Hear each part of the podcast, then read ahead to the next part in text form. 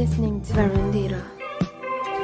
Olá, malta, sejam bem-vindos a mais um episódio de Varandita. E agora estou super histérica, né? Malta, passado quase 15 dias até meu livro caiu, peço-vos muita desculpa por eh, a minha ausência este tempo todo. Sabem que quando eu aderi ao videocast, nunca pensei que fosse tão difícil conseguir executá-lo todas as semanas. Porquê?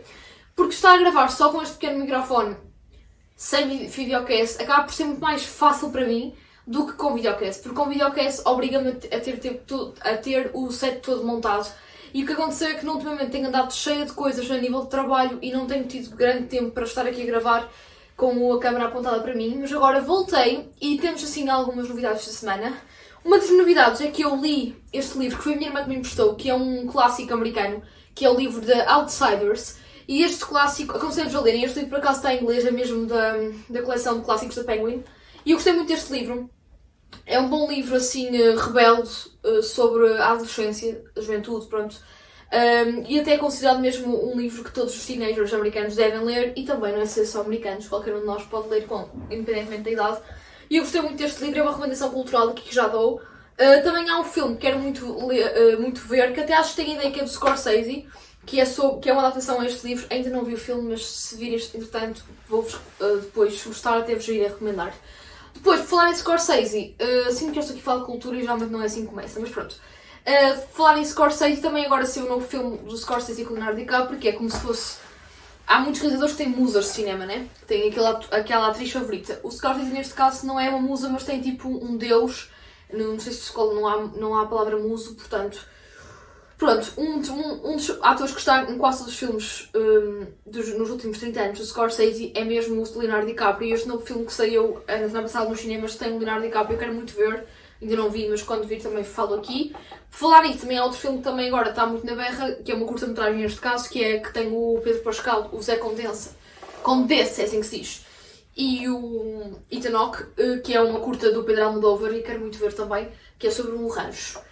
Agora, falando de coisas que também sobre cultura, que é o tema, o grande tema central desta semana aqui em Varandita, tem a ver com a grande série que marcou uma geração. Obviamente que marcou toda a, minha geração, obviamente que foi marcada por esta série e, e mesmo as gerações anteriores também foi, que foi a série Morangos com Açúcar, pronto. A incontornável, a polémica reencarnação, entre aspas, da série, estava muita polémica e saiu, estreou esta semana na Amazon Prime Video e na TV o primeiro episódio. Eu confesso que já vi toda a série, portanto acabei por ver a série toda. Não é pelo facto da série me ter viciado, confesso que a série não me viciou muito, mas foi naquela cena de tipo, ok, vou ver a série toda para ver, realmente para ter um feedback mesmo real sobre a série. E então qual é o meu feedback sobre a série? Há muita malta que, pá, no TikTok foi ali na segunda-feira à noite, lembro-me, neste caso, na terça-feira de manhã, foi mais assim na terça, era o meu TikTok, o meu For You TikTok, estava cheio de malta a falar do, do, dos morangos com açúcar, que não tinha nada a ver, ou uns a criticar, outros não sei, pronto. Havia várias opiniões, não sei dizer bem. Malta, simplesmente, é assim, para mim, aquilo não é morangos com açúcar. Ponto. Eu acho que a, até a série está boa, mas não deviam pegar nas nossas memórias antigas e querer transportá-las e forçá-las para a atualidade e mudar tudo, porque na verdade a atualidade mudou, a geração mudou. Então, tipo, uma coisa é ter havido sempre uma continuidade e Morangos nunca. Imaginem que, nunca, nunca, nunca, que a série nunca tinha acabado, que estava, de- estava no ativo desde 2003. Não havia stress nenhum, porque como é sempre, a série tem sempre como tema por base, ou tinha, retratar hum, o- o- uma geração, né, neste caso, uh, uma, uma determinada turma de alunos numa- no- durante um ano letivo numa escola secundária, tipo, era uma cena que, ok, gradualmente iam mudando, as, as, as, as temporadas iam mudando, os personagens iam mudando, e nós íamos notando algumas diferenças, mas nunca uma diferença tão grande, porquê? Porque a última temporada, que foi a temporada que era com a Carolina Loureiro e com a Filipe Alriosa, era 2012, portanto, agora passado mais de 10 anos, voltaram com uma temporada que nada tem a ver uh, com o que era antes. Porquê? Porque também a geração mudou e também o estilo de série, que agora é comercial, também mudou muito. Hoje em dia o que é comercial é séries assim mais de suspense e por aí fora. E então, eu acho que a TVI inspirou-se muito a nível de guião. O guionista que escreveu aquilo, epá, uh, nota-se claramente que é um guionista que, está por dentro daquilo que agora é, é- tem sucesso, mas que acho que não conseguiu fazer aquela coisa assim tão perfeita a nível de argumento para, para, para, para a série. Porque imaginem, aquelas eh, referências a Elite e a Gossip Girl, que são séries que, apesar de Gossip Girl ser uma série antiga, agora muita gente está a ver, eu também já vi, e que Elite é uma série que está a ter muito sucesso e, e que tem sucesso, é uma série atual, e eu sinto que há ali muito referência a Elite no sentido em que há um desaparecimento, e depois Gossip Girl porque há uma rapariga que também tem um podcast, ok? Só que aí está, depois eu acho que eles fazem muito estereótipo de, de, das pessoas. Por exemplo, a personagem que tem um podcast é considerada uma personagem muito coscovilheira, tipo, é uma personagem, diga, minimamente boa, tipo, é do grupo dos bons, digamos, mas tipo, é uma personagem que tem ali um estereótipo que, ai, tens um podcast, és coscovilheira, e não curti muito a cena. Porque é que tem que agora a pessoa do gossip é que vai ter a palavra e tem um podcast? Acho que não, não tem nada a ver uma coisa com a outra. E eu, como tenho um podcast, tipo, não gostei assim tanto da cena que foi ali retratado o podcast. Podiam ter pegado numa cena diferente. Por exemplo, o podcast, eu acho que eles quiseram pegar no podcast porque todos os Morangos com Açúcar tinham uma rádio da escola, né?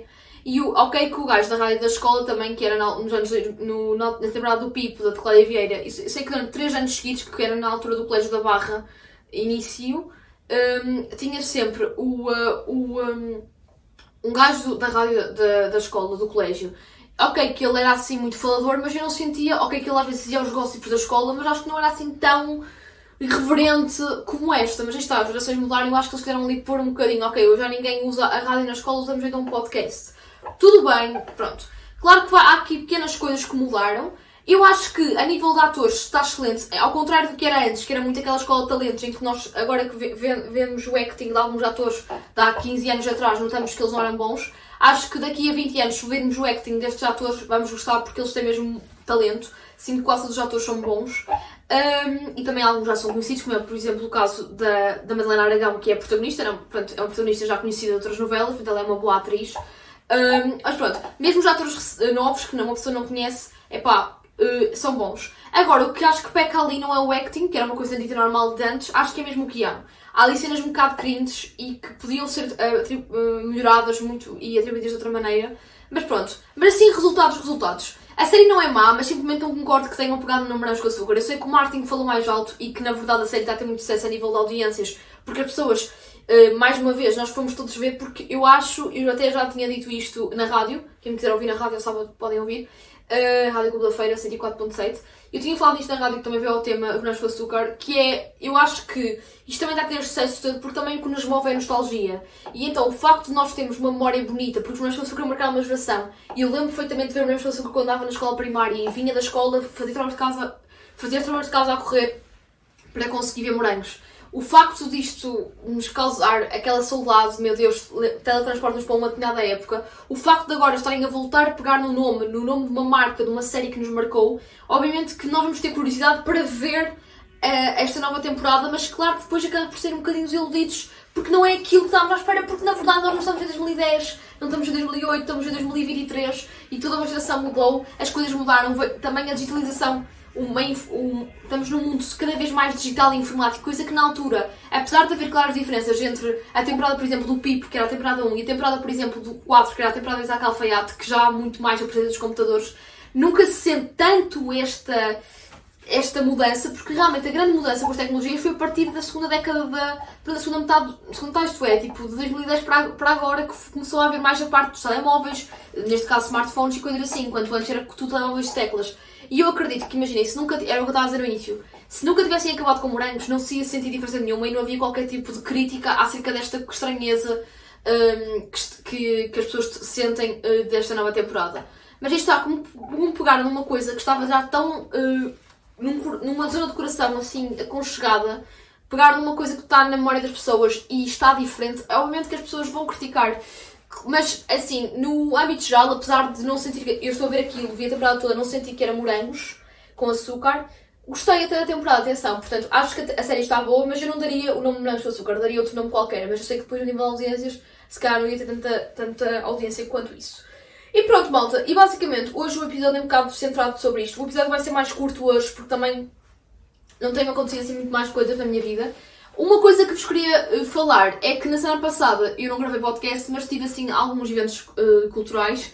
Tive a oportunidade de estar no Ovar Expand, que é um festival aqui, de Ovar, aqui em Ovar que, que acontece todos os anos.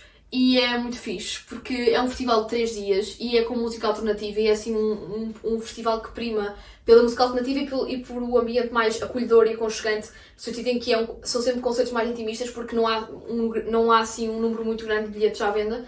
Acho que eram no máximo 50 bilhetes estavam disponíveis e que resultou rápido, eu consegui por acaso arranjar bilhetes.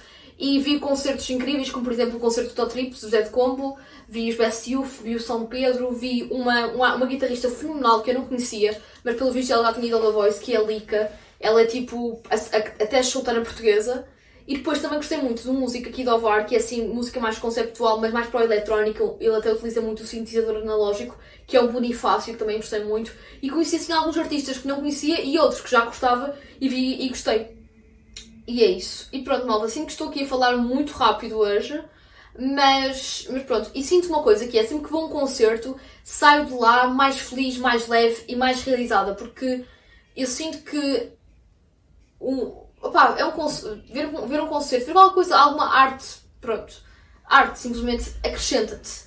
Tipo, tanto um, um concerto como uma arte, tipo teatro, dança, até o stand-up que tínhamos falado na semana passada, Opa, porque tu sabes lá e vais, vais sempre aprender alguma coisa e, e nomeadamente estes concertos que houveram na semana passada, eu gostei tanto da, do espaço em si, como também da. Como aquilo era um espaço mais intimista, os próprios músicos estavam tipo quase a sentir-se em casa, então tipo, falavam muito entre as músicas, mas tipo, não é aquele falar de tipo clichê, tipo, gosto muito de vocês, não é esse falar de clichê, é aquele falar tipo de como é que foi o processo criativo uh, uh, para chegar àquela música. E o Totrix por acaso fazia muito isso, e eu adoro quando os músicos começam a abrir esse nível. E, e pronto. E agora, já que está. O, o episódio já ser mesmo mais curtinho, sei que vocês vão matar por isso, mas um, agora, já que estávamos a falar assim de cultura, por acaso há um livro que eu agora eu tinha. Eu recomendo este livro que é o de Outsiders. Mas eu agora também ando a ler um livro, estou a começar e estou a gostar, que é de um amigo meu, por acaso, que é o meu colega de rádio, colega e amigo, divide a rádio comigo, que é o Renato Ferreira, e eu estou agora a ler este livro dele, que é o Conto Continuado, estou a gostar muito de ler, para já, e pronto, é, é uma recomendação e não é, pronto, é uma recomendação entre parênteses porque eu ainda não acabei, mas passo já aqui a recomendar porque estou a gostar. Mas depois também vou-vos dar o feedback uh, quando acabar de ler o livro. E é isso, malta. De resto, uh, não tenho assim mais novidades para contar. Uh, não ser que está frio lá fora e que já, já daqui a mais vou ter aqui no set uma velinha e uma mantinha porque está a começar a ficar frio. De resto, gostei muito de estar aqui com vocês e quero me despedir com uma música do Todd Rips que é Amor em Tempos Fodidos e acho nada melhor porque os tempos estão fodidos. Eu não vou me pronunciar aqui a nível político no, no, podcast, mas o que se está a passar em Israel, neste caso na Palestina, uh, na faixa de Gaza. Eu agora estou tipo, agora a nomear tudo, mas tipo, o que está a passar em Gaza devido à guerra que está, em, o que está a haver em Israel com a Palestina e, e para além disso, uh, o que está a passar na, na Ucrânia, né, Rússia, que já, já se passa desde 2022. Uh, é tudo cenas que, que nos fazem pensar, não é? Que são, que são tristes, mas nós temos que pensar sempre no amor e na felicidade, por muito que isto sejam tempos drásticos e dramáticos da nossa sociedade. E, mas pronto, então eu gosto sempre de pensar que nada melhor que amar em tempos fodidos, então nada melhor que me despedir com Totrips, com amor em tempos fodidos. E é isso, espero que gostem, tenham gostado deste episódio e até para a semana, malta. Amor em tempos fodidos do Totrips.